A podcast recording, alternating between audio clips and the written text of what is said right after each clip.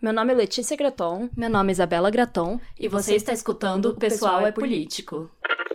You have to expect that there are going to be such dans l'ensemble, ça ne va pas bien du tout pour les femmes. We have to find some way to keep the rapists off the street.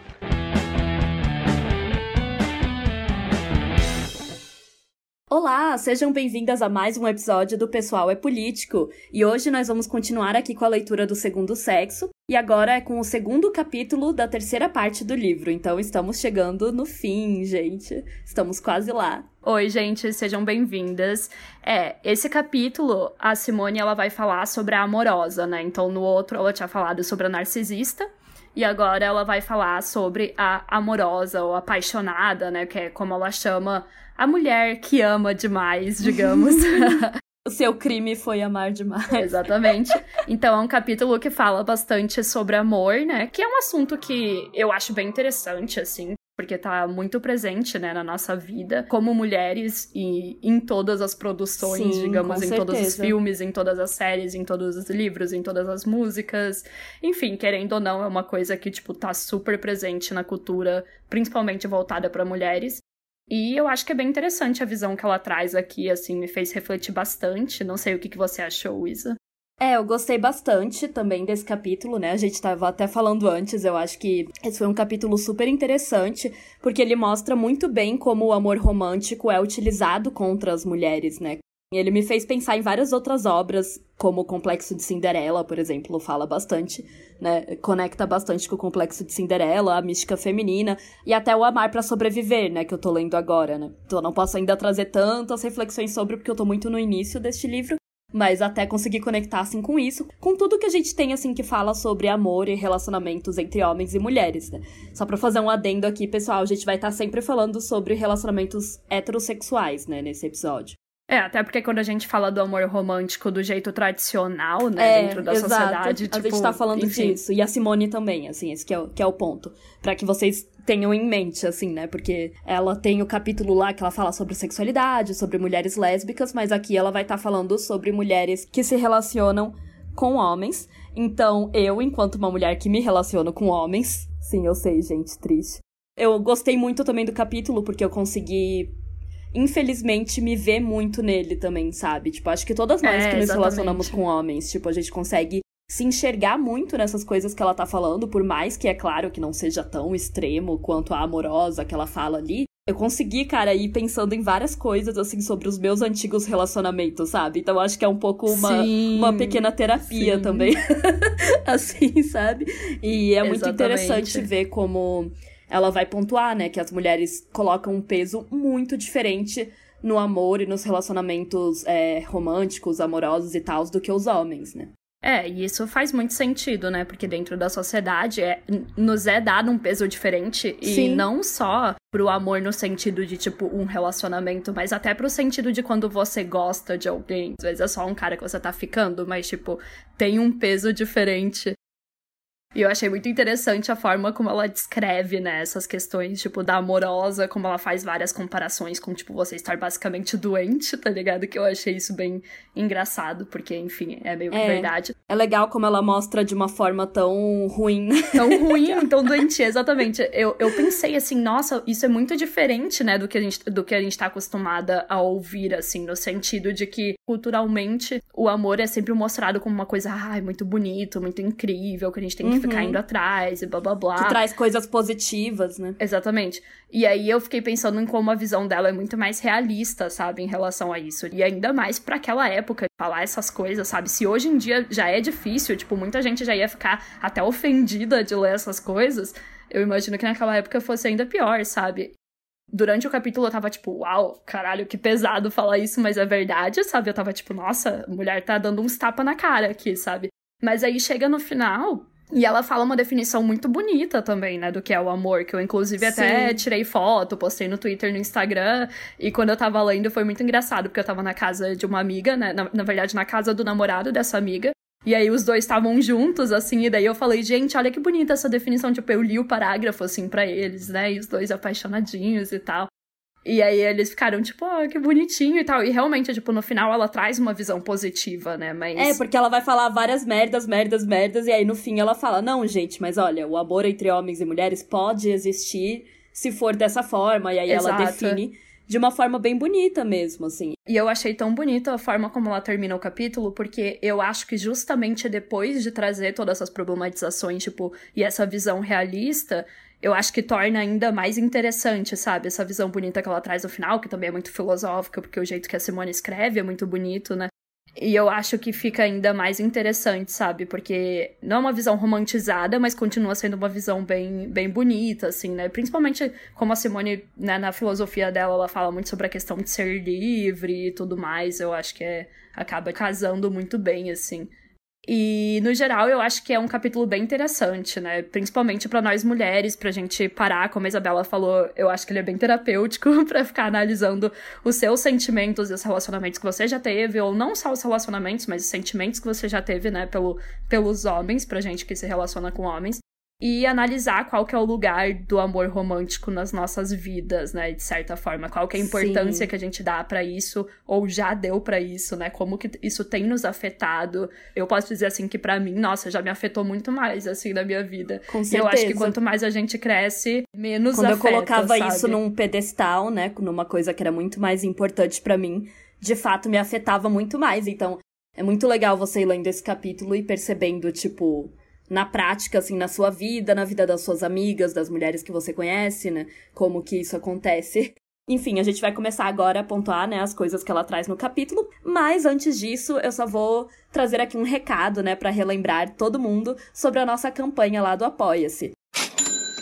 Você pode apoiar o podcast aqui com qualquer quantia a partir de dois reais lá no apoia.se barra o pessoal é político e se você apoiar com 10 reais ou mais, você vai entrar em um grupo super exclusivo do Discord que nós temos com as nossas apoiadoras. E lá a gente faz vários eventos legais, assim, rodas de conversa, para falar sobre esses assuntos que a gente tá tratando aqui, né? Então, se você quer participar desses eventos também, que são maravilhosos, tá sendo super legal, super interessante, assim, a gente ficou mais de uma hora conversando sobre esses assuntos, é só entrar lá no apoia.se barra pessoal é político e nos apoiar. E agora entrando nos assuntos do capítulo mesmo, né? Para começar, assim, logo no início, né, no primeiro parágrafo, ela já vai pontuar sobre como o amor é muito diferente para o homem e para a mulher, né? Que é aquilo que a Simone faz no início de todo o capítulo. ela vai pontuar sobre como as coisas são muito diferentes, né, para os homens e para as mulheres. Então, existe uma diferença gigantesca é, entre a forma, assim, né, que homens e mulheres veem o amor e se relacionam, né, consequentemente porque, afinal de contas, nós somos ensinadas coisas completamente diferentes do que os homens são, né? Sobre o amor. Então, na página 411, ela explica essa diferença, né? Em certos momentos de sua existência, alguns homens puderam ser amantes apaixonados, mas nenhum há que se possa definir como um grande apaixonado. Nunca abdicam totalmente, mesmo em seus mais violentos transportes. Ainda que caiam de joelhos diante de sua amante, o que desejam afinal é possuí-la, anexá-la, permanecem no coração de sua vida como sujeitos soberanos. A mulher amada não passa de um valor entre outros, querem integrá-la à sua existência e não afundar nela uma existência inteira. Para a mulher, ao contrário, o amor é uma demissão total em proveito de um senhor. Ou seja, né? é muito diferente porque pro homem é, é só mais uma coisa na vida dele. Como ela falou, mesmo que seja um cara que tá muito apaixonado, que tem um grande amor na vida dele, isso não é tudo na vida dele e ele não vai abdicar das coisas que ele tem é, da sua própria vida em prol desse amor, em prol dessa mulher, como as mulheres fazem para os homens, né? Constantemente, né? E isso faz bastante sentido também se a gente pensar, é claro, né, na nossa condição no mundo, tanto naquela época quanto infelizmente até hoje, né? Nós somos ensinadas desde pequenas que o amor romântico é o ponto alto da nossa vida, que a gente tem que encontrar um marido, que a gente tem que constituir uma família, senão a gente vai ser, tipo, fracassadas. Às vezes tem aquela mulher que, véi, é fodona, tá ligado? Tem um trabalho super top, é super rica, conquistou um monte de coisa sozinha, mas se ela não tiver um marido do lado, porque ela tem que fazer tudo isso, né? Claro, pela sociedade capitalista, etc. Mas também tem que ter um marido e filhos, tem que ter uma, uma família, uma coisa assim, né? Bonitinha, família tradicional. Senão ela é considerada um fracasso por algumas pessoas, né? Até hoje. Até se a gente analisar a cultura pop, os filmes, as séries, tudo, sempre precisa ter um interesse romântico pra mulher. Mesmo que ela tenha outras coisas, mesmo que a história dela seja sobre outras coisas, ainda assim precisa existir um par, ainda assim precisa existir um romance. Então, a gente é alimentada, né, desde pequena essa ideia de que isso é muito, muito, muito importante. Se hoje a gente é alimentada a ideia de que, tipo, não é tudo necessariamente na nossa vida, mas ainda é uma coisa muito importante. Talvez não seja tudo porque nos dizem, não, você também tem que ter um bom trabalho, blá blá, tem que estudar, mas, além disso, precisa achar um namorado.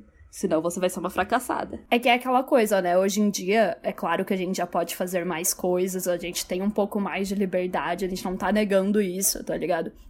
E é óbvio que isso também é expressado na cultura, tipo, sei lá, se você pegar personagens de séries e filmes e tudo mais, geralmente elas vão ter, né, sua profissão, seu trabalho e tudo mais, mas é como a Isabela falou, né, ainda vai ter essa questão dos relacionamentos, dificilmente não vai ter, na verdade é uma coisa que mais agregou. E assim, né, não tem nem como comparar. Se você para pra olhar, assim, a mídia que é voltada, né, para mulheres e que é voltada para homens, para homens é tipo, ai, sei lá, ficção científica e guerras e um monte de coisa assim, e várias coisas diferentes. E para as mulheres, muitas vezes é só relacionamentos, né? É só, tipo, é, achar um homem, romântica. comédia romântica, se casar, ter um relacionamento e tudo mais, né? E na vida real também, né? É claro, a gente vive nas nossas bolhas feministas aqui, mas tem muitas mulheres que ainda colocam isso como seu principal objetivo de vida, o que é bem triste. Inclusive, semana passada, eu tava vendo. Eu, eu não cheguei a assistir, tá, gente? Casamento às cegas, mas eu vi só o primeiro episódio. E, cara, é muito isso. Tipo, aquelas mulheres chegam no programa, e tudo bem, óbvio que lá os homens também, né? Porque eles estão lá pra isso, claro. Todo mundo daquele programa, né? Mas eles chegam literalmente com aquela visão de ai, casar, casar, casar. Eu já tenho 30 e poucos anos, eu preciso casar. E, tipo, Gente, é muito pelo amor de Deus. sei lá, pra mim é muito bizarro porque tá muito distante da minha realidade, porque obviamente não coloco isso como um objetivo, mas eu sei que pra maioria das mulheres ainda é, né? E eu acho isso muito estranho, porque parece muito aquela coisa do tipo, sei lá, quando eu vi essas pessoas falando isso no, no reality, assim, e eu não posso comentar muito, né, gente? Eu só vi um episódio. Mas assim, quando eu vejo as pessoas falando isso, eu acho tão estranho, porque parece muito aquela coisa do tipo, eu quero preencher essa lacuna na minha vida, tipo, na- É. porque está no momento, porque eu Exato. tenho idade X, não é porque, tipo, É uma conquista eu conheci alguém. é, tipo, não é porque, ah, eu conheci alguém legal e eu quero ficar com a pessoa, quero, sei lá, comemorar o meu amor e tudo mais. Não, é porque eu tenho que me casar, tem que ser agora, tipo, tem que ter alguém Gente, do meu bizarro. lado. É bizarro, assim, Bizarro. mas. Mas isso é o senso comum, né? Sim, sim, tipo, é aquela coisa do, ah, esse aqui é o meu objetivo, então eu vou fazer alguém entrar dentro deste objetivo aqui, deste molde, o que é 100% bizarro, né? Porque, sei lá, Sim, você pode entra na minha conhecer. cabeça. Você pode conhecer a pessoa que você quer, sei lá, passar o resto da vida. É, se você for conhecer, você pode conhecer com, sei lá, 20 anos e querer ficar com a pessoa. Você pode conhecer com 50, 60, tá ligado? Não, não entra na minha ca- cabeça essa coisa do, ah, eu tenho 30 e poucos, então tem que ser agora. É, eu, eu, não, eu não assisti também o reality, né? Porque, enfim, não é o meu rolê, né? Se eu quero ver homem escroto, eu só vivo mesmo. que ela já me relaciona com homem. Eu converso com as minhas amigas, tá ligado? Então foi, foi bem o que eu falei mesmo esses dias É, pra acho que eu não alguém, preciso assim. ficar assistindo isso na TV, né? Mas assim. Mas eu ouvi o episódio do Afetos, né? Que elas falam sobre.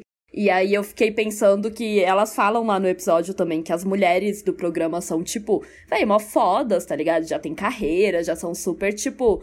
Como você falou, sabe? Tem 30 e poucos anos, já, tipo, tem estudo, Todas são muito trabalho, bonitas também. carreira. Todas são muito bonitas. São bonitas. Então, tipo assim, gente, não entra na minha cabeça como que você já tem tudo isso, mas ainda fica dentro de você, tipo, ai, eu tenho tudo isso, mas não me casei. Quer dizer, entra na minha cabeça porque, né? De um ponto de vista sociológico, mas, Sim.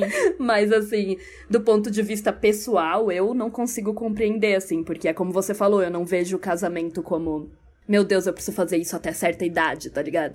Eu, eu nem quero me casar, mas assim, se eu fosse me casar, seria uma questão do tipo, pô, conheci uma pessoa legal, quero ficar com ela, etc.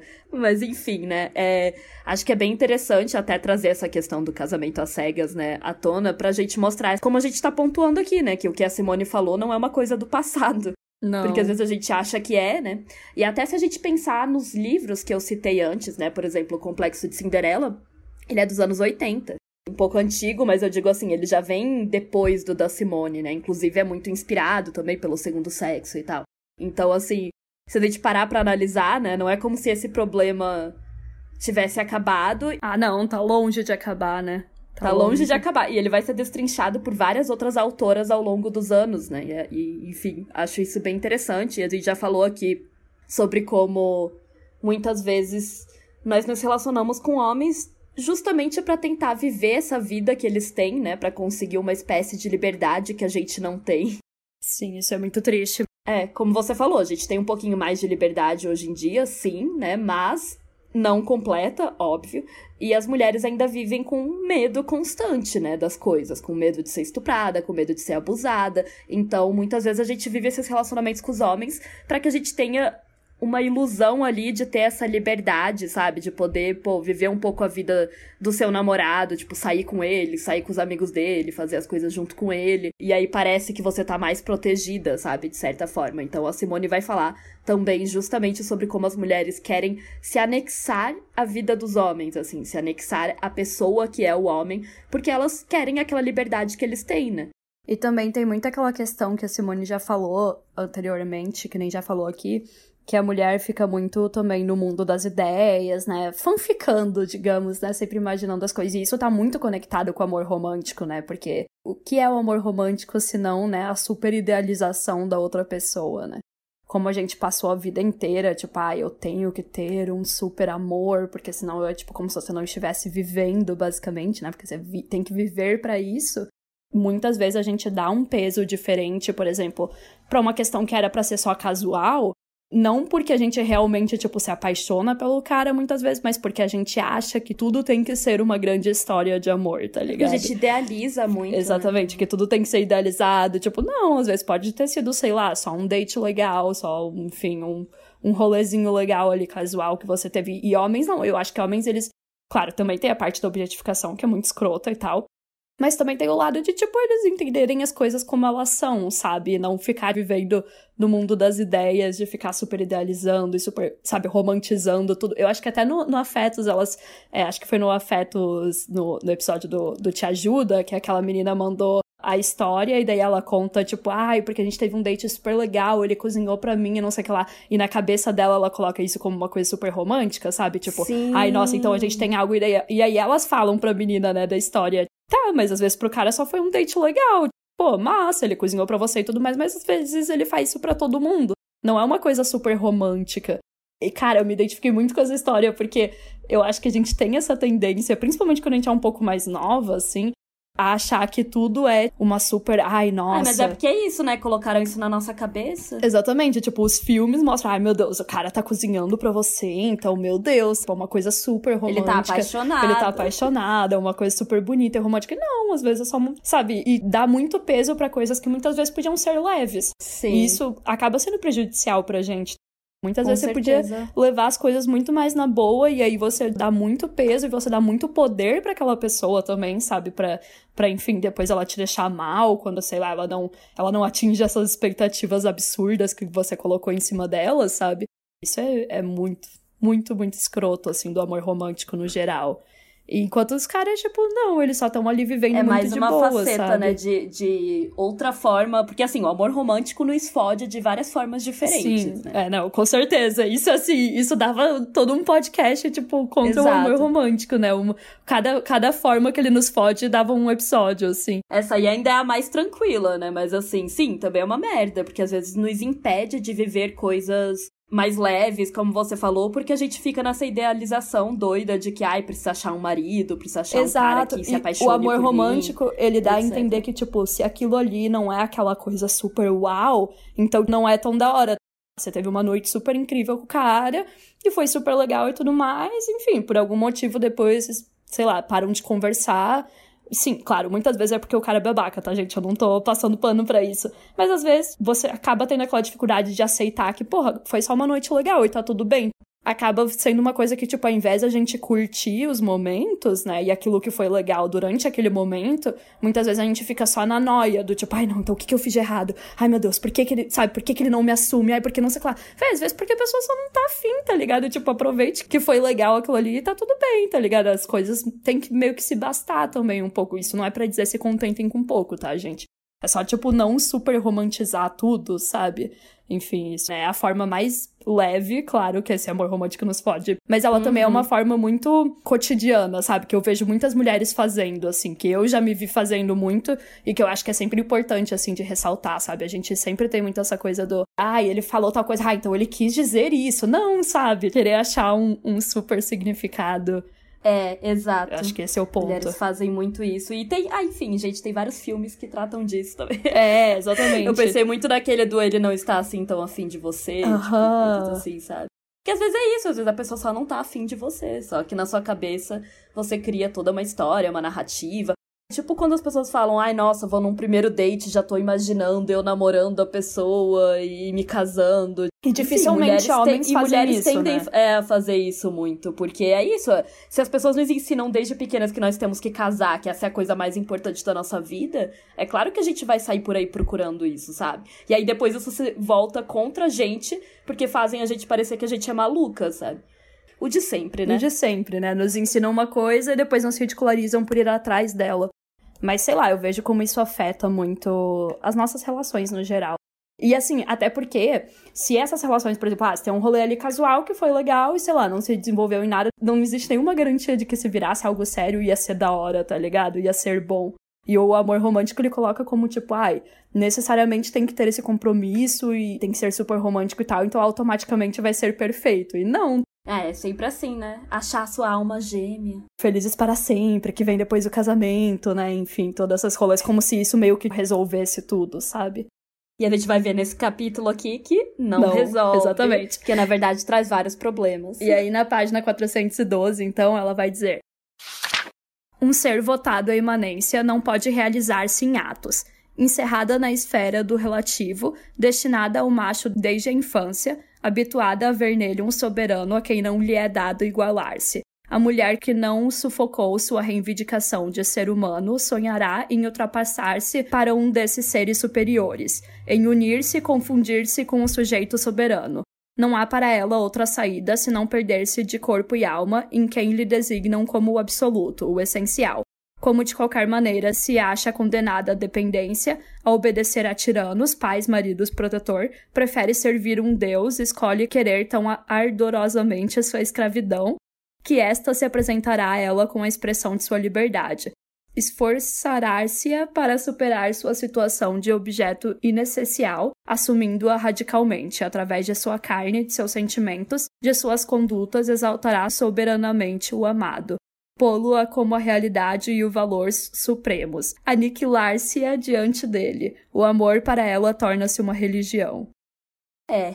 Isso é bem interessante, né? Porque no próximo capítulo ela vai falar sobre a mulher e a religião, né? A, a mulher mística e tal. E aí ela vai expressar sobre como as mulheres colocam o homem nesse pedestal, né? E vem o seu marido, o seu namorado, como um deus que ela tem que servir, né? Porém, os homens não são esses deuses, né? Não são esses seres soberanos que a mulher tá ali achando que ele é, porque ela vê nele a idealização do ser humano, né? Tipo, ah, o ser humano perfeito é um homem, né? A gente aprende isso desde pequena. Todos os traços relacionados à masculinidade são considerados positivos, né? Então, claro que a gente vai idealizar e projetar neles, tipo, nossa, ele é um deus que eu tenho que servir, mas, como a Simone vai comentar, isso acaba, né, arruinando o relacionamento entre o homem e a mulher, até porque ela começa a perceber que o cara não é um deus, né? Assim que ela começa a conviver com ele. Exato. Então, naquela época, principalmente depois do casamento, né? Vamos falar assim, porque antes homem e mulher não convivem, né? Não é igual hoje em dia que as pessoas é tipo. Vão, vão morar, morar junto é. e blá blá blá. Então, provavelmente só depois do casamento que a mulher vai cair na real, vai começar a conhecer o cara de verdade e, obviamente, vai se frustrar, né? Porque Sim. ela não consegue transformar aquele homem no Deus que ela queria que ele fosse, né? Logo, tudo isso que ela pensava dele, todos esses valores que ela colocava sobre ele, acabam, né, indo por água abaixo, assim. E, tipo, eu achei muito interessante que ela fala ah, desde criança ela sabe que ela vai ter que servir, né, ao homem, assim, que é o seu soberano, e que ela vai ter que obedecer a, a tiranos, né, seja tipo, ah, o pai, depois é o marido, enfim, protetor e etc.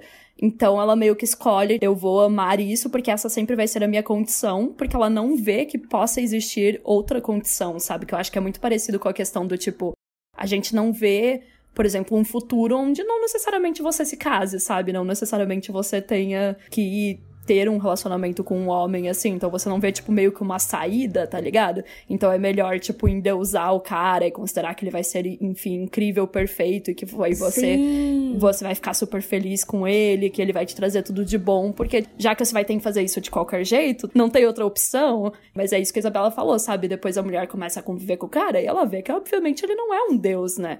E convenhamos, né, gente, qualquer idealização nesse é, nível, é, negativa. Assim, acaba sendo negativa, porque é óbvio que a pessoa, é aquilo que eu falei, sabe? É óbvio que a pessoa nunca vai coincidir com todas as suas expectativas se você tem expectativas tão altas assim de colocar ela num pedestal. E aí, enfim, aqui não é nem pra dizer, ai, coitadinho do cara e tal, mas é isso, sabe? Tipo, nenhuma pessoa consegue suprir essas expectativas irrealistas, né? Que são irreais, assim. Então, obviamente, como a gente sempre fala aqui, vai ser a receita para o desastre, não é mesmo? Obviamente ela vai se frustrar pra caralho, sabe? Até porque ela acha que o cara é de um jeito, e aí depois começa a conviver, começa a ter, né, o, o, relacionamento de verdade, né, conviver todos os dias e percebe que não é bem assim. Então só vai trazer muitas e muitas frustrações, né, como a Simone vai mostrar ao longo do capítulo, diversas frustrações e problemas que a mulher apaixonada tem por conta dessa idealização toda que ela faz, né, e eu acho que é importante a gente sempre dizer que essa idealização não é feita de uma forma muito óbvia. Muitas vezes a gente não percebe que a gente tá exato, fazendo isso. Não é tipo, é consciente, parece meio exato. idiota quando a gente fala assim, tipo, ai, nossa, colocar num pedestal ou tratar como um deus. Mas, pelo menos eu, assim, na minha vida, já fiz muito isso, assim. E eu, eu não acho que é tão absurdo, sabe? Eu acho que a Simone talvez fale de uma forma um pouco mais exagerada, até por causa da época, assim que hoje em dia talvez seja um pouco menos, mas ainda existe pra caralho, porque querendo ou não é isso, né? Muitas vezes você mais endeusa a pessoa não pelo que ela faz, tipo, o homem, né, no caso, não pelo que ele faz, mas pelas condições de vida dele, sabe? Tipo, pô, a vida dele é tão fácil, eu queria ter isso, sabe? Eu queria ter essa facilidade, eu queria ter o acesso a certas coisas. Porque é isso, né, gente? O mundo foi feito para eles, por eles e para eles. Então, assim, claro que muitas coisas vão vir com muita facilidade para eles, socialmente falando. Então, é claro que, em certo nível, a gente fica meio, nossa, que incrível, deve ser porque ele é muito foda. E não, só porque o cara é super privilegiado. E aí é bem isso, ela quer viver essa vida dele, né? E, enfim. Óbvio que isso vai dar ruim, gente, spoiler. E aí, assim como a Colette Dowling mostra no Complexo de Cinderela, que é esse livro que a gente já falou aqui muitas vezes. Várias né? vezes. Várias e várias vezes. É praticamente a, a, a bibliografia adicional desse podcast, pelo menos nessa temporada. As mulheres, então, elas são incentivadas por toda a sociedade a seguir esse caminho, né, que a gente tava falando, a questão de encontrar o um marido, de se apaixonar, de deixar todo o controle das suas vidas na mão dos homens, né? Na verdade, a gente, desde criança, já é ensinada a nem tomar muitos riscos, né? Porque sempre vai ter alguém para nos conduzir, então você não precisa conduzir sua própria vida. Eu vejo que hoje em dia, talvez a parte de não necessariamente fazer as coisas de uma forma tradicional até seja mais fácil, mas ainda assim o amor romântico é extremamente valorizado, né? Tipo, talvez, ok, você não vai casar oficialmente no papel, daquela forma tradicional e tudo mais, mas você tem que ter uma grande Precisa história ter um de namorado. amor. É, e você tem que ter uma grande história de amor. Eu acho que é esse o ponto também, né? Porque senão você não está completa. E até, enfim, Claro que de uma forma diferente, mas até hoje a gente pode dizer que isso é bem verdade, né? que muitas mulheres ainda buscam no homem essa salvação, essa segurança, essa pessoa que vai guiar elas, sabe? E que isso é muito mais fácil do que lutar para ser independente, sabe? Acho interessante que a Simone pontua que é possível a mulher ser independente, sabe? Não depender 100% do homem, não ser essa mulher apaixonada que ela tá citando. Porém, é muito mais difícil, né? É, porque então, é. o fácil é você ser essa mulher apaixonada, Exato. né? Tipo... É você ser essa mulher que se doa por completo para um relacionamento. Tipo, até para você ter relacionamentos, né, fora desse padrão, tá ligado? Tipo, tentar quebrar com isso. É, enfim, ter um relacionamento em que você é muito mais independente, você não depende do seu namorado, do seu marido para tudo, cada um tem a sua própria vida, etc. Até isso é muito mais difícil. E não é o que é vendido, né, pra gente. Tipo, claro que tem várias pessoas que têm esses relacionamentos na vida real, sabe? Que a gente conhece. Amigas e amigos que se relacionam, que, enfim, cada um tem seu trabalho, eles não são super dependentes um do outro. Mas se a gente vê, por exemplo, na mídia o que, que é vendido, é esse relacionamento em que você se dedica 100% apenas ao seu namorado, sabe? Ele é o centro da sua vida. Então, assim, até para ir contra essa noção, tipo, querer se relacionar de uma forma diferente, também é muito mais difícil, sabe? Assim como para ficar solteira não se relacionar, né? Claro. É bem isso, né? Querendo ou não, porque quando a Simone fala dessa apaixonada, né, gente? É óbvio que a gente tá falando daquela coisa que é assim, 100%. E vocês provavelmente já conheceram alguém assim, ou conhecem alguém assim, né? Alguém, eu digo uma mulher, que é aquela mulher que vive pelo. Tipo assim, os amigos dela são os amigos do cara. Toda a personalidade dela, tudo é voltada pro relacionamento, tá ligado? Ou pra encontrar um relacionamento, ou quando ela tá num relacionamento, é tipo, ela não tem gostos próprios, ela não tem atividades próprias, ela não tem objetivos próprios, não tem amigos próprios, não tem. Enfim, tudo isso, né? Nem o, muitas vezes nem o próprio dinheiro, né? Acaba sendo junto ou depende financeiramente do cara e tudo mais. E é disso que a Simone tá falando, né? Óbvio que é essa questão doentia, digamos, né? Que é Sim. é de, de que não é, dependência. ah, um relacionamento mó tranquilo da minha amiga, que, enfim, sabe, a gente tá falando de uma coisa mais extrema, de certa forma. Sim, e que querendo ou não, é o, o, o estereótipo, né, que nos e é, é, vendido. é o padrão, exato, É o do padrão. relacionamento heterossexual. Exatamente. Pra gente, sei lá, pra minha empresa Bela, e talvez pra você que esteja escutando não seja, que bom. Mas infelizmente ainda é o normal, né? Infelizmente, pra muitas mulheres que se relacionam com homens, você ainda tem que falar o básico, né? Tipo, pô, amiga, sei lá, seria legal que você tivesse um hobby só seu, sabe? Seria legal que você tivesse amigos só seus, coisas assim que, enfim, deveriam ser muito básicas, ainda não são, né? Enfim. Aí nas páginas 413 e 414, a Simone explica né, essa questão. Mesmo com a possibilidade de serem independentes, esse caminho é ainda o que lhes afigura mais atraente. É angustiante assumir a empresa de sua vida. O adolescente volta-se também a miúde para mulheres mais idosas, nas quais procura um guia, uma educadora, uma mãe, mas sua formação, os costumes, as determinações que encontra em si mesmo proíbem-lhe deter-se definitivamente na solução fácil da abdicação. Ele só encara tais amores como uma etapa. A sorte do homem, na idade adulta como na primeira infância, está em que o constrangem a enveredar pelos caminhos mais árduos, mas também mais seguros.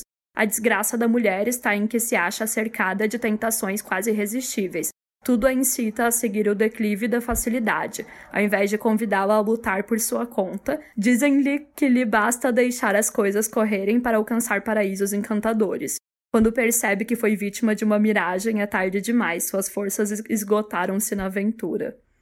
Nossa, que foi vítima de uma miragem é muito boa, porque, cara, isso resume tão bem o, Isso o, foi muito bom. o amor romântico, né? Que é essa coisa da, da miragem, que é. que ela perseguiu uma coisa que não existia, né? Um Exatamente. sonho que no fim não, não se concretiza. E eu acho muito interessante se a gente analisar, por exemplo, né, de novo, o complexo de Cinderela, porque a autora vai falar da própria história dela, né? De como ela optou por ser a mulher que ficava em casa, é, parar de trabalhar e não sei o que lá. E, e ela e depois ela sobre... só se mexeu quando a água bateu na Exato. bunda, né? Que foi quando, ela quando se se divorciou separou, etc. quando se divorciou, aí precisou fazer isso. Ela fala sobre como ela se divorciou. Aí ela, né, se virou sozinha por muito tempo e foi uma merda, né? Foi super difícil e tal, porque eu acho que ela tinha um ou dois filhos, não lembro agora, enfim, ela tinha filhos, tinha que sustentar as crianças, etc. Aí veio um outro cara, tipo assim, apresentando de novo essa vida muito mais fácil pra ela, de que eles morariam juntos, o cara pagaria as coisas, tipo assim. É o que a Simone falou, é só é o caminho mais fácil. Que a hora toda se apresenta como uma tentação pras mulheres, sabe? Porque se vão te falar, tipo, ah, não, ok, você pode ser independente, ficar ali sozinha, não sei o que lá, mas você vai se fuder, vai ficar super cansada, vai trabalhar não sei quantos empregos pra conseguir colocar comida dentro de casa, pra conseguir ter o mínimo de reconhecimento na sua profissão, que homens já têm com muito mais facilidade, etc, etc. Ou então, você vai ser casada numa casa bonitinha com seu marido, vai estar tudo certo, tipo, é óbvio que você vai escolher o mais fácil, sabe? Se você puder escolher. E que é o rolê da miragem, né? Porque eu não sei se você viu aquele TikTok que eu te mandei, inclusive, que é trazendo aqui ah, fontes. sim, da Trophy pesquisa, Wife, sim. Exatamente, pesquisa TikTok, gente. Que era um TikTok muito bom, assim, que, nossa, a menina explicou de um jeito, assim, incrível, que se relaciona Sim. muito com isso que a gente tá falando. Que ela fala sobre o negócio da esposa troféu, né? A Trophy Wife. Ela traz muito aquela questão que, tipo, hoje em dia tem várias meninas, principalmente mais jovens também, falando coisas do tipo, ah, eu queria muito casar com um cara rico que me bancasse e que eu não precisasse trabalhar e não precisasse fazer nada, até de uma forma como se isso fosse até empoderador, o que é muito triste. É aquela coisa do tipo, ai, porque daí eu tô fazendo o cara gastar comigo, então eu sou muito esperta, tá Exato, tá ligado? Do sim. tipo, ai, ele que compra as coisas tivesse, no date. Ai, tô hackeando o patriarcado. Exatamente, estou hackeando o patriarcado porque ele que tá gastando comigo e eu não preciso gastar nada, e eu não preciso trabalhar e eu vou ficar na vida boa. E aí essa menina nesse TikTok, ela fala sobre como, tipo, é muito triste porque o feminismo liberal, né, o feminismo pop mainstream, fez parecer que, tipo, a gente critica as esposas troféu pelo fato de elas não serem empoderadas. Tipo, ai, olha que bobinhas, olha que idiotas, blá blá blá. E não, a gente critica essa posição porque isso é uma posição extremamente perigosa para mulheres estarem, né? Para mulheres é, estarem, por exemplo, dependendo financeiramente de homens, é, não tendo uma vida própria, que é isso que a gente tá falando aqui, né? Então, viver na casa do cara, não trabalhar, não ter o dinheiro próprio. E é esse que é o problema, quando a gente fala da mulher ser independente, não tem que ser porque, ai, isso é o caminho super empoderador. Até porque dentro do capitalismo, gente, não é como se entrar pra É. força de trabalho fosse, Fosse tipo, super super empoderador. empoderador.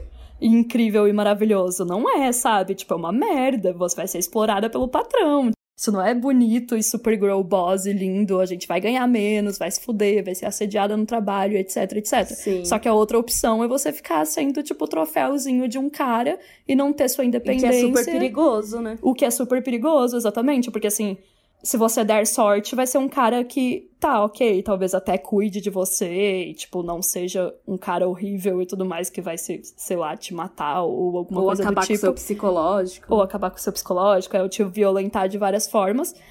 Mas, se você der azar, pode acontecer isso. Isso me dá muito ranço, porque daí hoje em dia tem muito aquele discurso do ai, mas e se a mulher quiser ficar em casa? Ai, se ela Se ela estiver quiser feliz? ser dona de casa. Exatamente. E se ela estiver feliz, ela escolheu isso, ela não pode querer ficar com os filhos. Porque aí vem a questão que a gente tava falando da miragem, né? Existe essa ilusão de segurança, que é a ilusão de todo o rolê do complexo de Cinderela, né? Eu quero que um cara cuide de mim, quero que um cara me guie na minha vida, mas qual que é a realidade para relacionamentos heterossexuais?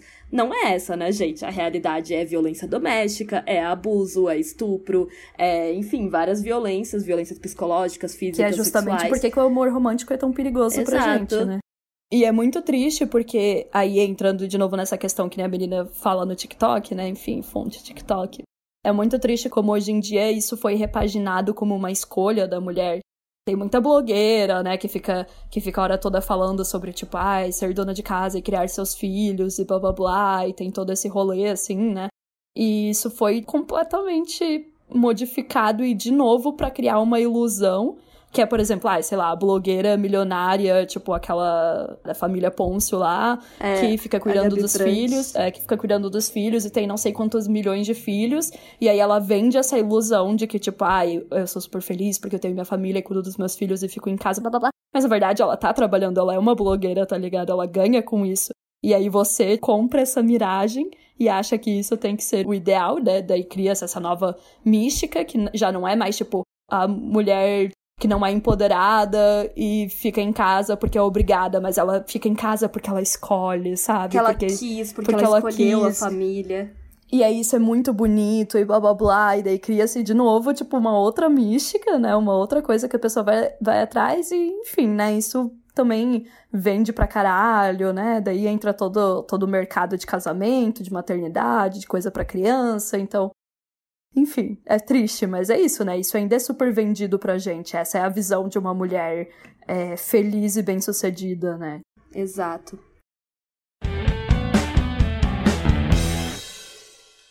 E aí a Simone vai falar também, né, que no amor, a mulher ela quer conciliar o seu narcisismo com o erotismo. E ela quer que o amante seja testemunha da sua vida, ela quer ser um presente para o seu Deus, né, ou seja, o homem. E ela quer se aniquilar por completo para ser tudo para ele. Eu achei muito interessante essa parte do erotismo, porque é muito foda, porque ela fala como a gente só consegue, tipo, muitas vezes experienciar essa, isso dentro de relacionamento, tá ligado? Porque não tinha opção de fazer isso fora do casamento, né? E, enfim, isso é bem interessante.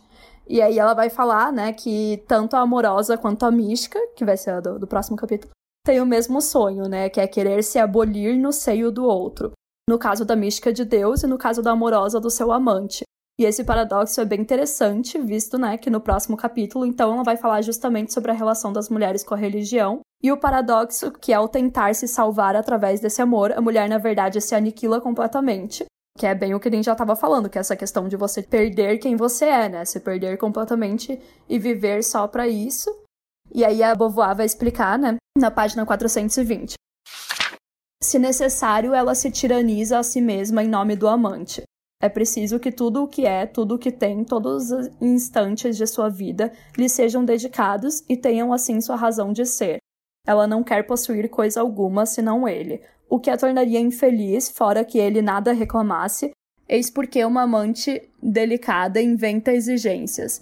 Ela procurou primeiramente no amor uma confirmação do que era, de seu passado e de seu personagem, mas no amor empenha também seu futuro. Para justificá-lo, destina esse amor aquele que detém todos os valores.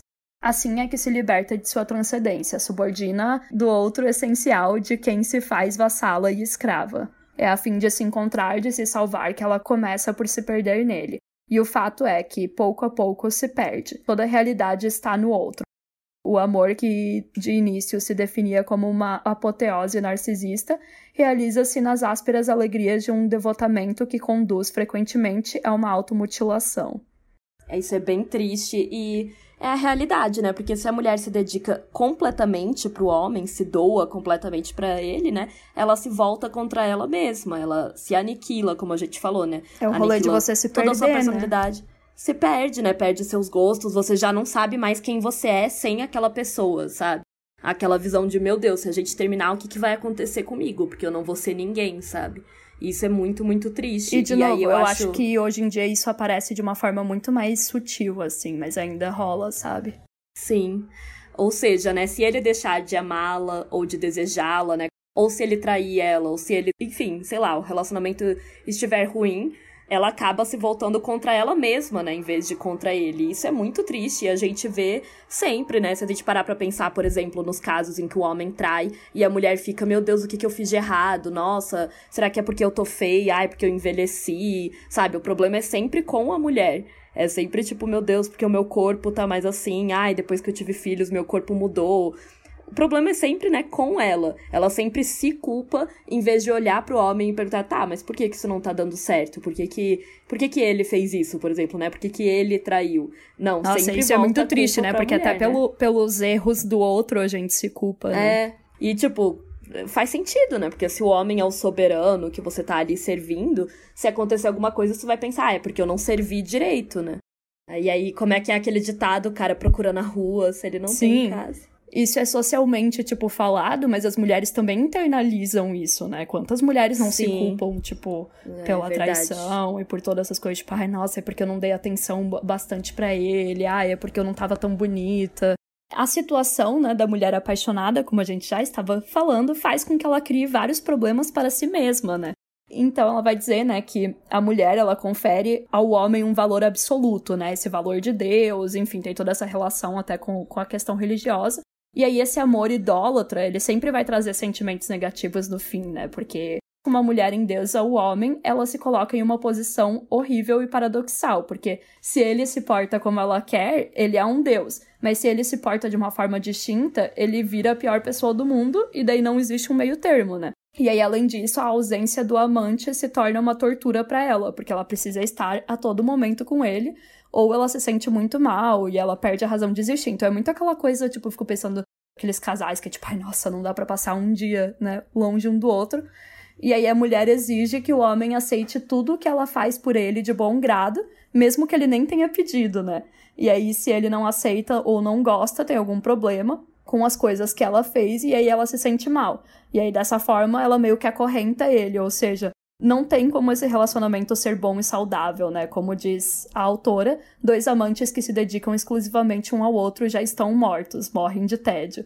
E aí eu acho interessante porque todas essas questões de tipo, ah, por exemplo, a mulher ficar oferecendo várias coisas e muitas vezes o cara não querer ou ele não reconhecer isso, não é para dizer que o cara é um coitadinho, sabe? Tipo, o interessante é que a Beauvoir ela vai trazer justamente como isso afeta negativamente a própria mulher, né? Pelas Exato. próprias expectativas que ela criou, ou pela própria questão de ela ficar se doando, ficar se doando, ficar se doando, isso não é uma coisa boa também para ela, sabe? Para nenhum dos dois vai ser bom na real. Mas claro que o cara sempre tem privilégios, né?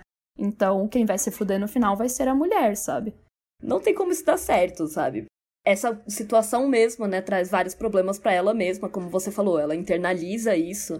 É, ela faz as coisas pelo homem e aí se ele não valoriza ou então se, enfim, se ele tem alguma reação que ela não gosta, ele se torna a pior pessoa do mundo e aí ela se torna extremamente, né, paranoica. E ai meu Deus, se ele não gostou disso, quer dizer que ai, talvez ele tenha outra, talvez ele não goste de mim. Acaba uhum. se tornando uma, uma situação péssima para todo mundo ali envolvido, né? E aí a mulher acaba se tornando todo esse esses estereótipos que falam que a gente é, né? Então na página 427 a Simone vai falar: Pelo menos a mulher poderá encontrar sua alegria nesse enriquecimento que traz ao bem amado. Ela não é tudo para ele, mas tentará acreditar-se indispensável. Não há graus na necessidade. Se ele não pode viver sem ela, ela se considera como fundamento de sua preciosa existência, e disso ofere seu próprio valor põe sua alegria em servi-lo, mas é preciso que ele reconheça esse serviço com gratidão. O dom torna-se exigência, segundo a dialética comum da dedicação. Porque é isso, se ele não apreciar, né, isso vai se tornando uma exigência, e se ele não apreciar, acaba trazendo vários problemas, né? E ela se ilude, ela começa a achar que, ah, eu sou indispensável para a vida dele porque eu faço tudo isso por ele, o que não é verdade, tá ligado? O cara tem a liberdade dele, tem a independência dele, ele pode fazer o que ele quiser. Só é muito mais fácil ter aquela mulher ali servindo ele. E isso é uma ilusão tão grande, né? Porque é aquela coisa do, ah, eu vou ficar servindo, então ele vai achar que eu sou indispensável. Mas não, porque ele pode só arranjar uma outra que, sei lá, vai servir ele igual, tá ligado? Tipo, Exato. eu lembro, eu fico lembrando muito da. Ah, a gente sempre fala aqui, né, gente? Mas enfim, da Marvelous Miss Maisel, sabe? Quantos segundos leva pro Joe, tipo, substituir ela por outra pessoa, por outra, pela que vai outra fazer mina, as mesmas coisas. que vai literalmente fazer as mesmas coisas, que vai seguir o mesmo padrão, né? Que vai, enfim, cozinhar, que vai limpar a roupa dele, que vai fazer tudo, tipo. É isso, né? Você é aquela serviçal ali dentro do, do casamento tradicional, que faz tudo pelo cara, e aí você acha, ah, então eu sou insubstituível, porque, nossa, ele não vai viver sem mim. tipo, gente, não é verdade. Sim, ele vive, ele de vive. boa, na verdade. Porque se não for com você, vai ter outra mulher, vai ter a mãe dele, ou. Que daí eu lembrei também de quando o Joe volta a morar com os pais, Sim, tá é tipo. É... Vai ter ou a mãe dele, ou vai ter uma outra mulher com a qual ele vai se relacionar. Então, assim, é muito uma ilusão que a mulher tenta colocar para se dar uma importância que, na verdade, ela não tem porque ela, ela é substituível, mas ela tenta se dizer que não, ela é Me lembra aquele, aquele meme do, do Buzz Lightyear, que era tipo, ah, eu sou essencial pra empresa, nunca me substituiriam. Daí, tipo, dá pra ver na foto que tem vários Buzz Lightyears, tá ligado? É literalmente a mesma coisa, assim, sabe? É, bem isso, sabe? E a mulher, ela, ela quer acreditar que é isso, porque senão como que ela vai viver naquele relacionamento? Como é que ela vai justificar todas as coisas que ela tá fazendo, né? Claro que é uma ilusão, né? É.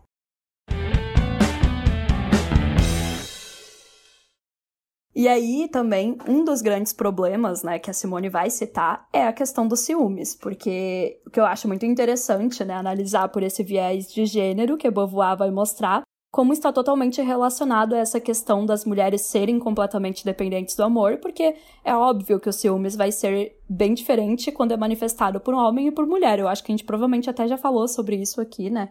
Mas se a gente não falou, eu tô falando agora. Mas isso é bem óbvio, né, gente?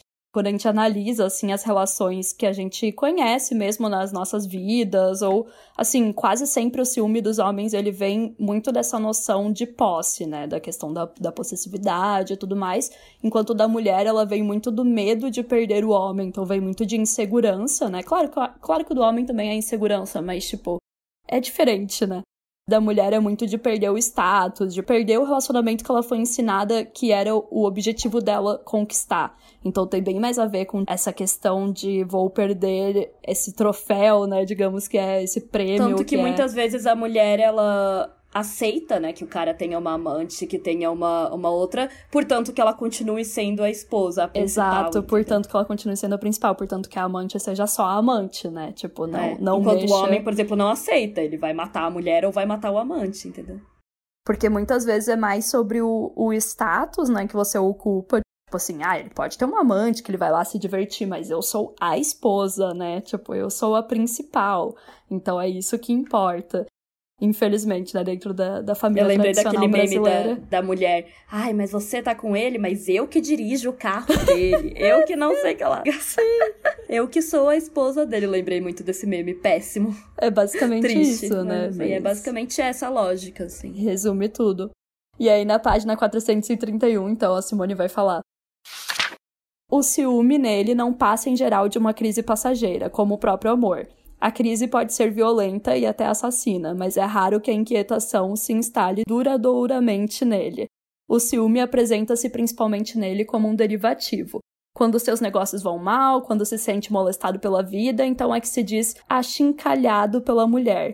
Ao contrário, a mulher amando o homem em sua alteridade, em sua transcendência, sente-se a cada instante em perigo. Não há grande distância entre a traição da ausência e a infidelidade. Desde que se sente desarmada, ela torna-se ciumenta. Dadas suas exigências, esse é sempre mais ou menos o caso. Suas censuras, suas queixas traduzem-se por cenas de ciúmes, qualquer que sejam os pretextos. Assim é que exprimirá a impaciência e o tédio da espera, o amargo sentimento de sua dependência, a tristeza de ter apenas uma existência mutilada. É todo o seu destino que está em jogo em cada olhar que o homem amado endereça a outra mulher, porquanto alienou nele todo o seu ser, por isso se irrita, se o olhar do amante se volta um instante para uma estranha. E, cara, isso faz muito sentido, porque é isso, tipo, se você é aquele relacionamento, o medo de perdê-lo é muito maior. Claro que os homens também sentem ciúmes e tal, mas é diferente, porque se existe a possibilidade dele ser trocado, eu acho que fere muito mais no ego, né? Do tipo, ai, nossa, é, foi pra outro exato. cara. Ai, e pra mulher, esse cara é melhor do que eu. E pra mulher é literalmente, tipo, vou perder tudo que eu tenho na vida, porque eu só tenho Tudo que isso. eu conquistei, Tudo exato. que eu conquistei. Que ela, ela vive com esse, com esse medo, assim. É uma ameaça muito maior, né? Tipo, isso é muito Sim. triste. É, e aí a autora vai pontuar justamente como isso faz, né, todas as mulheres verem as outras mulheres como rivais. E aí entra aí na rivalidade feminina, né? Como possíveis rivais. E como às vezes as mulheres até inventam coisas, tipo, cara, sei lá, nem tem nada entre um cara e a outra mulher. Mas como ela representa essa ameaça para sua estabilidade, para sua vida ali, do seu casamento e tudo que você conquistou, né? Porque tudo que você precisava conquistar era esse amor, era esse casamento ela acaba se tornando sua grande rival, né? E você fica muito mais ciumenta. Isso faz bastante sentido. Sabe, eu também já estive num relacionamento que eu ficava a hora toda, sabe, com medo, tipo, ai, o cara vai me deixar, sabe? Isso é super comum. Não é uma coisa só de antigamente. Não é para dizer que a mulher inventa essas coisas no sentido, tipo, você está maluca, mas eu acho que esse medo mostra o peso que você dá para isso, sabe? A importância que você exato, dá pra isso. Exato, exato. Porque se você não desse tanta, tá ligado? Você poderia falar, ah, ok, tá, se o cara me trair, ele que é um escroto, acabou pra ele, tá ligado? Acabou nosso relacionamento, ele é um otário e eu vou superar. Mas se para você é tudo na sua vida, então não é assim que você vai lidar, sabe? Você não consegue nem imaginar, né, você ser traída, trocada, ele te deixar e tal. Então, assim, complicado. E aí é que é esse grande problema, né? Porque essa mulher super apaixonada que coloca o relacionamento no centro da vida como a única coisa da vida dela, né, acaba se tornando paranoica, ciumenta, irritante, tudo que os homens ficam reclamando. Ai, porque minha esposa, pipipi, popopó. Insira aquelas piadas de stand-up super é... engraçado, né? Que, que é só falar Exato. da esposa. Mas é isso, não é porque ai, as mulheres são naturalmente ciumentas, é por conta da condição em que elas estão dentro daquele relacionamento, né? Como diz a Povoar, né? Salvo em casos muito raros em que o livre e mútuo empenho se perpetua durante toda uma vida, o amor religião, né? Que seria o amor dessa mulher super apaixonada, sempre vai conduzir à catástrofe, né? Nossa, sim. Então que, vai que acabar jeito de bonito, forma. né, de dizer isso. Exato, vai acabar, gente, vai acabar de alguma forma. E se pra mulher aquele relacionamento for tudo na vida dela, ela vai só se fuder, né? Total. Daí a gente chega para o fim do capítulo, né, entrando aqui na, na parte final, que ela começa a falar quando este relacionamento acaba, né, o que acontece com a mulher que ficou ali anos se dedicando, né? Porque é isso, gente, relacionamentos acabam, mesmo na época em que não existia, né, oficialmente o divórcio, óbvio que vários relacionamentos acabavam. E aí, o que que acontece com essa mulher, né? Ela se encontra numa situação muito pior do que a do homem, se ela passou a vida inteira se doando, fazendo tudo pela família, né, e tudo mais, tipo, abdicando de seus sonhos, abdicando de, de tudo, assim, né, pela família, quando eles se separam, ela se encontra sem rumo, porque ela não sabe mais o que fazer, ela não sabe como viver, muitas vezes até mesmo desamparada financeiramente, super comum, assim. É, acho que até no, na, no complexo de Cinderela ela fala até sobre, tipo, centros para as mulheres abandonadas, né? Um negócio assim que tinha nos Estados Unidos que era bem louco, que eu achei bem, tipo, surreal, mas é real. As gente. esposas desativadas. É, isso, né? esposas desativadas, esse era o nome. Que era, tipo, um centro que, tipo, buscava ajudar essas esposas um, desativadas, que basicamente nada mais eram do que esposas que os homens vazaram, tá ligado? E deixaram sozinhas, ou terminaram com elas e tudo mais. E elas não tinham o que fazer da vida elas não tinham qualificação, tipo, no mercado, tá ligado? Elas não tinham é, dinheiro. isso que eu ia falar. E aí elas ficavam sem saber o que fazer. E daí esses centros, tipo, ajudavam elas e tal. Enfim, é bem interessante, mas é muito bizarro pensar que, que isso já existiu. E que até hoje isso seria útil, na real, para muitas mulheres, principalmente de, de classes mais, mais pobres, né? Não, e até a mulher, por exemplo, rica, mas que, que só depende do dinheiro do marido, sabe? Até porque hoje, ok, existe a pensão que o cara tem que pagar e tal, se você tem filho, mas Tirando isso, sabe como que ela vai se sustentar se ela passou não sei quantos anos fora do mercado de trabalho, ou Sim. em muitos casos nunca nem trabalhou, nunca teve essa independência. E aí é claro que ela vai se encontrar numa posição péssima, né, na, na sociedade, na vida dela. E para além dessa questão financeira, porque enfim, às vezes ela tem uma família rica, ou o cara paga ali a pensão e ela consegue viver dessa forma. Para além disso, né, ela perde todo o propósito da vida dela. Se o propósito era ficar ali na casa, servindo o cara, fazendo jantar, limpando, passando a roupa dele, lavando a roupa dele, o que, que ela vai fazer depois que isso acabou, sabe? Sim. E aí é isso, né? Que a autora vai falar, tipo, se ela ainda é jovem, ainda faz sentido ela, por exemplo, ir atrás de outro cara, tá ligado? É. Pra começar outro relacionamento, se entregar a outro homem, blá blá blá, da forma como ela fez com esse. Mas se ela for mais velha, isso já é bem mais difícil, né? Porque, enfim, ele já falou aqui também sobre envelhecimento, a mulher vai perdendo o seu valor dentro da sociedade misógina. E aí não tem mais muito por onde começar, sabe? Daí que entra o grande problema da mulher que se entrega por completo, como a gente já tá falando aqui durante todo o episódio, porque quando ela enxerga o relacionamento como principal objetivo de vida, né? O que, que vai acontecer com ela quando esse relacionamento acaba, né? Como que ela vai se reinventar? Ela acaba tendo que reformular toda a noção que ela tem de si mesma, né? E é, esse, por exemplo, é, essa é a premissa de, tipo, muitos filmes e séries também, né? De É, muitas. de muitas histórias, né? Do que, que acontece com essas mulheres. Porque é isso, não deveria ser uma coisa tão forte, né? Quando, claro, todo relacionamento que acaba, existe seu período de luto, existe você ficar triste, tipo, não é isso que eu tô falando, mas não é normal que você perca tudo da sua vida, tá ligado? Seu objetivo de viver, tipo, tudo. Isso é outro nível, né? E aí que faz muito sentido as comparações que a Simone faz com a questão da doença, né? Com, a- com essa questão do amor ser uma coisa doentia, né? É. Realmente. Porque é tipo, é quase como se a vida da mulher acabasse mesmo, tá ligado? Ela tivesse que reconstruir toda uma vida. E, gente, sério. Isso não é normal, sabe? Só porque um relacionamento acabou. Aí é que tá, o relacionamento não deveria ter todo esse peso, né? Na vida de nenhuma pessoa, nem de homens. E aí também não é mulheres. culpa das mulheres, né? Obviamente a gente não tá culpando né, a vítima por ter colocado esse peso, porque a sociedade inteira fez ela colocar esse peso, né? Tipo, essa que é a parte triste, né? Essa é uma é parte, parte é uma triste. forma muito horrível de, de ser vítima, né? De toda a sociedade, mas é, é o que acontece. E por fim, pra terminar o capítulo e o episódio, né, de uma forma assim positiva, Surpreendentemente falou- positiva, como a gente É, já falou. Como a gente falou lá no início, na verdade, ela fala tudo isso, né? Olha, gente, é uma merda.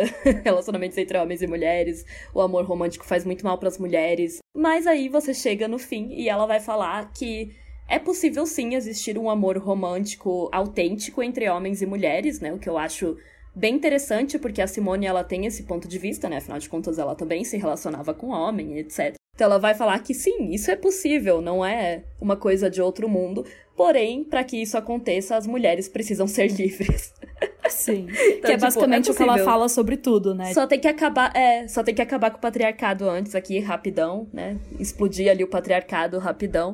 Os padrões, os parâmetros pra ter um relacionamento bom, a gente Tá- tá cada vez mais difícil.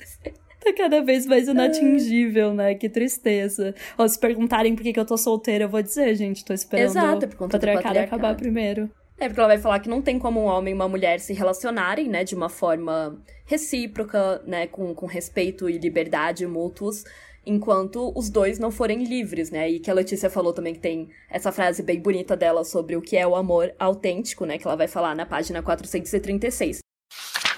O amor autêntico deveria assentar no reconhecimento recíproco de duas liberdades. Cada um dos amantes se sentiria então como si mesmo e como o outro. Nenhum abdicaria sua transcendência, nenhum se mutilaria. Ambos desvendariam juntos, no mundo, valores e fins. Para um e para outro, o amor seria uma revelação de si mesmo pelo dom de si e o enriquecimento do universo. Pois é, achei tão bonito. bonita. Achei muito bonita tão essa poético. descrição. Eu pensei, gente, se um dia eu ficar boiola de novo por alguém, eu vou usar essa descrição, assim, em algum lugar. é... Né, velho? Eu achei tão bonito. É tipo, ela vai mostrar como porque também ela tem muito essa teoria, essa. Enfim, a Simone, né, era uma filósofa existencialista, ela tinha muito essa questão do amor livre também, né? Que eu não sei como foi exatamente na prática, né, para ela e pro Sartre, mas eles tinham esse relacionamento, né, é, não monogâmico, etc. Então ela pauta muito esses, esses ideais do amor na liberdade, né? Que ter uma pessoa do seu lado que também é livre assim como você é, para que vocês possam se amar e enfrentar esse mundo juntos mas não um se mutilando, um se doando pro outro, um se prejudicando é, né? por conta do outro, entendeu? Mas aí fica a grande dúvida final, que é, eu acho que era também a dúvida dela, que eu acho que persiste até hoje, que é, será que isso é uma utopia, né? Dentro do sistema é. que a gente tem hoje em dia, pelo menos, assim, teria como existir esse amor, né, entre homens e mulheres hoje em dia, ou realmente é só um mundo ideal que, onde o patriarcado acabou, sabe? Eu realmente difícil, né? Porque pensando que o amor romântico foi historicamente utilizado para manter as mulheres em uma posição de inferioridade e submissão, para justificar o aprisionamento, né, das mulheres no casamento e na família, realmente não tem como existir esse amor se a gente ainda tá sendo oprimida, né? Mas aí também é aquela coisa, eu falei brincando, né? Mas eu entendo que a gente, até lá, até acabar o patriarcado, a gente vai ter relacionamentos e a gente sempre tem que obviamente, se esforçar e lutar para que eles sejam o mais igualitários possíveis, tá ligado? Dentro das, das condições. E mais independentes e mais livres o possíveis. Então, não é como se fosse, ai meu Deus, isso é impossível hoje, então foda-se tudo. Não, nem adianta, sei lá, ou, se ou relacionar. celibatária. Ah, é, se você quiser, né, também. É, mas... também é uma opção, mas assim... Ou nem Isso adianta tentar, sei lá, ter um homens, relacionamento né? mais saudável do que esse que tá dizendo ali. Não é verdade, né? Óbvio que existem também formas hoje em dia disso ser mais aceitável, disso ser mais saudável e tudo mais, mas o ponto continua sendo, que eu super concordo com a Simone, que é essa questão, né? Tipo, se é para ser entre duas pessoas dessa forma livre, bonita e autêntica, como ela fala, né? Recíproca e tudo mais, muito difícil enquanto 50% né, da né, metade do mundo continua sendo subordinada, continua sendo oprimida, continua fodida, né, basicamente. Então. É, mas eu concordo com você, assim, claro que a gente também não vai falar, ah, não dá, então, ponto final, assim. Eu acho que é interessante levar essa visão da Simone do que é um relacionamento pros seus relacionamentos, né? Sim. tentar ter o mais próximo disso possível. Sabemos que é uma utopia e num relacionamento heterossexual nunca vai existir igualdade, né, entre as duas partes. 100%. Mas. Né? É, 100%, não tem como, né, gente? Mas eu acho interessante é, pensar sobre isso, né? Refletir, como você falou no início do episódio, qual é o a importância que eu dou para um relacionamento na minha vida, o que, que eu tô considerando, sabe, que, que são os meus uhum. objetivos de vida. Se eu ficar solteira, sozinha, tá tudo bem, tá ligado? Ou se eu for me relacionar, de que forma que eu vou me relacionar para que o relacionamento não seja a principal coisa da minha vida e que eu não seja tão dependente da outra pessoa. Ou sabe? será que eu tô projetando essas questões, Ou, né? É, tipo, que. Não ficar idealizando, será que eu tô romantizando? Essas coisas que eu fui ensinada desde pequena, desde os contos de fada da, etc, dos filmes da Disney, ou será, sabe, vou tentar ser uma pessoa um pouco mais realista e desconstruir essas coisas nos meus relacionamentos. Eu acho interessante, assim. Enfim, levem essa descrição da Simone do que deve ser um relacionamento bom. Sim, e eu acho que hoje em dia as mulheres já, já fazem muito isso, sabe, Isa? Eu acho que se a gente for dizer, né, as principais mudanças em relação à época da Simone, as mulheres evoluíram muito mais nesse pensamento do que nos homens, né? Tipo, as mulheres estão muito mais independentes. Acho que pelo é... menos hoje a gente se questiona mais também é... sobre isso, né? Estão se questionando mais, estão buscando formas diferentes, mais livres de se relacionar, tipo, muito antes, sei lá, dos homens se mexerem para fazer qualquer coisa, porque é aquilo, né? Tá confortável para eles, então eles não vão se mexer, né, gente, para tornar as coisas mais igualitárias, óbvio, né? Por que, que eles fariam isso, né? Ninguém mexe no time que tá ganhando, né? Então, assim, meio que cabe a gente, né? Querendo ou não. Infelizmente, deveria ser dos dois lados, porque os dois lados deviam querer relacionamentos Exato. mais recíprocos, igualitários, etc. Mas a gente sabe que não, né? Então, o que eu percebo hoje em dia, assim, em relação ao que a Simone fala, sim, estamos bem mais perto dessa, dessa descrição que ela falou. Não, bem, assim, acho que mais perto, sim mas muito porque as próprias mulheres estão indo atrás disso, né? Estão indo atrás de, Sim. tipo, ficarem bem sozinhas, de entender, cara, tem muita mina, principalmente depois de ter a consciência feminista e tudo mais, que fala, cara, tudo bem, tá ligado? Se eu ficar sozinha, essa vai ser a saída, sabe? Enquanto os caras não tiverem no, no, nesse nível que eu preciso que eles estejam, sabe? Tipo, eu vou, eu vou, estar mais feliz sozinha do que sofrendo por esses bochinhos aí. E, e eu acho que essa consciência em si muitas mulheres já têm, sabe? E aí a Simone vai terminar o capítulo pontuando, né, justamente isso, de uma forma que eu também achei muito bonita, que ela fala assim na página 437 e 438, né? No dia em que for possível a mulher amar em sua força, não em sua fraqueza, não para fugir de si mesma, mas para se encontrar, não para se demitir, mas para se afirmar, nesse dia o amor tornará-se-á para ela, como para o homem, fonte de vida e não perigo mortal. Enquanto isso não acontece, ele resume sob uma forma mais patética a maldição que pesa sobre a mulher encerrada no universo feminino, a mulher mutilada, incapaz de se bastar a si mesma as numerosas mártires do amor testemunharam contra a injustiça de um destino que lhes propõe, como derradeira salvação, um inferno estéril. Gente, muito bom. Esse último trecho é perfeito, assim, resume tudo. E é justamente isso que ela falou antes, né? Quando a mulher puder amar em sua força, ou seja, quando a gente não não tiver esse tipo de relação que a gente tem com o amor romântico, aí sim vamos poder amar de fato, né? Ter um relacionamento saudável de fato. E sinceramente, da nossa parte, era muito aquilo que eu já tava falando antes, assim, da nossa parte, que eu acho que é o que a gente tá fazendo e que é o que eu sempre incentivo que as mulheres façam. O que a gente pode mudar é essa questão de se bastar em si mesma, tá ligado? De estar tá feliz tá, estando sozinha, de entender que, cara, sei lá, eu vou ter essas exigências, talvez eu tenha muitas exigências, e talvez isso signifique que eu fique sozinha por muito tempo. E de diminuir o peso de um, de um relacionamento, isso, né? E de diminuir também esse peso, né? Porque é isso. O que tá ao nosso alcance é isso, sabe? Eu acho que é muito foda também, porque muitas vezes a gente coloca o nosso, como nosso trabalho, essa questão de tipo, tá, tudo bem, então os dois lados têm que, tipo, querer ser de uma forma saudável e livre e tudo mais. Mas se o outro lado não quer, não tem como forçar é, não isso, tá, sabe? Não tá ajudando. E o que eu vejo hoje em dia, tipo assim, são muitas mulheres, tipo, super abertas a ter esses relacionamentos mais saudáveis, não todas todas, tá, gente? Eu tô falando, tipo, mulheres que, enfim, já têm uma consciência mais feminista e tudo mais. E caras que não estão acompanhando isso, sabe? E aí a gente se culpa porque, tipo, ai, sei lá, o cara não é, não tá pronto para essas coisas e tal, mas a gente só pode fazer a nossa parte, tá ligado? Então, no fim do Exato, dia. E eu concordo com você. É a questão de se bastar, de se amar. Exato. E de entender que, cara, se eu tiver um relacionamento, massa. Se eu não tiver também, ok, tá ligado? Tipo, tem que ser uma coisa que acrescenta na sua vida é muito como eu vejo hoje em dia, assim, eu acho que é a única coisa que dá pra gente fazer, sabe? A coisa mais saudável, porque fora Sim, isso. E já é, é ficar... um ponto bem positivo se a mulher conseguir, né? É, e já é muito difícil também, tá, gente? Eu não tô falando que é fácil. Demanda muita terapia, muita reflexão. Sei lá, para mim esse momento veio muito junto com a pandemia, sabe? Eu acho que veio para muitas pessoas também, sabe? Essa. É, de ficar sozinha, ficar mais isolada. Uhum. Né? Mas sei lá, né? Talvez se, se não tivesse tido a pandemia, talvez não teria vindo ainda, é. sabe? Tipo, e eu tenho 25 Essa... É anos, então não sei. Enfim. Essa é a nossa única dica aí. Complexo. E este foi o episódio. Eu vou trazer aqui só pra gente finalizar alguns comentários que foram deixados lá na nossa página do Instagram sobre o episódio anterior, né? Que foi o episódio que a gente falou sobre a questão dos traços, dos comportamentos das mulheres. Né? É, episódio, na verdade, episódio não 45. É, o anterior, né? é. Então eu selecionei aqui quatro comentários, né? O primeiro, que era num post que a gente falou sobre a questão dos defeitos das mulheres, né? Defeitos entre várias aspas, que daí a pessoa, arroba comentou. Mentira é traço indissociável dos machos. Veja que farsa que eles armaram, não é? Isso. é. É o que eu sempre falo, gente. Sempre falo.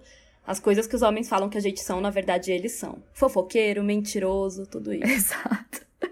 Aí, a Fabrícia, né, arroba fala em raro, fala em raro, não sei, fala em raro, comentou: o transtorno de personalidade narcisista acontece majoritariamente em homens, porque a gente estava falando também da questão do narcisismo. É, eu não sei muito dessa questão do transtorno, então eu não posso dizer né? Porque eu acho que é uma questão mais da é, psicologia é, e tudo mais. porque eu não sei. Mas, mas sim, eu acho que volta para essa questão da mentira e tudo mais, é isso. Tipo, os homens, eles têm muito dessas questões também que, que a gente fala, mas eles não levam a fama, né? Não tem essa, essa questão de, ah, então todo homem é assim. Acho que é porque eles não são tão generalizados, né, no comportamento exato, deles. Exato, exato. O que é muito injusto. Mas enfim, a gente sabe que é assim. E aí a Daniela, né, arroba Daniela Volpe, também comentou no mesmo post, né, que era sobre a questão dos defeitos das mulheres. Existe até grupo de Facebook sobre mães narcisistas. Nunca vi sobre pais narcisistas. E o número de mulheres que se queixam de suas mães é enorme. É, sim, a gente falou um pouco disso no, no episódio da maternidade também, né?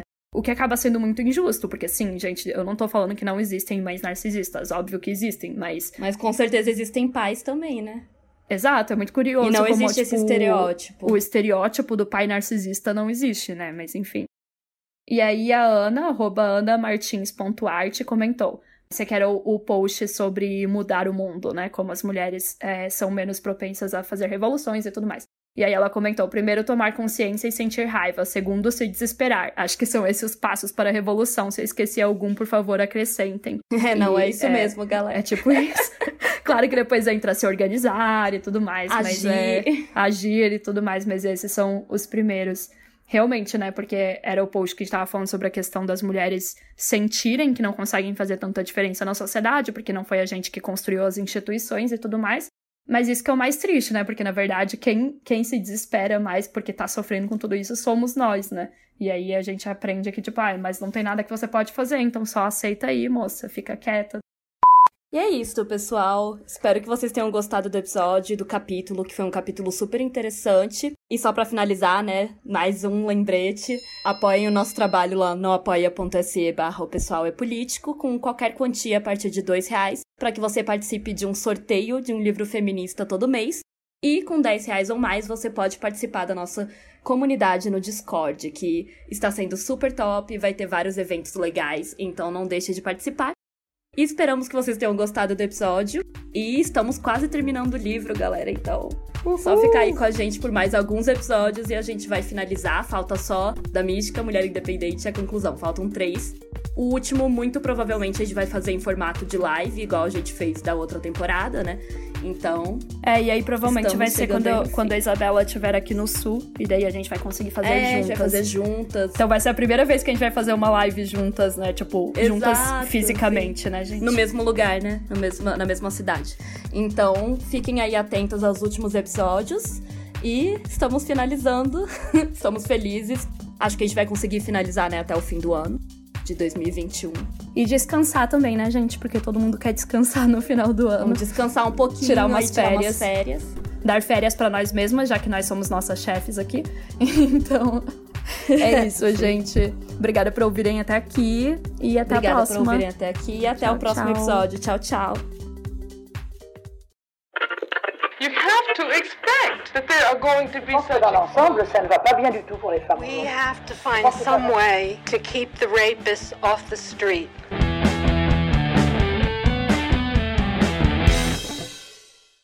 O Pessoal é Político é produzido e roteirizado por Isabela Graton e Letícia Graton. A trilha sonora é da Letícia Bergamin, a edição é feita pela Raissa Toledo e a identidade visual do podcast foi desenvolvida pela Manuela Elon.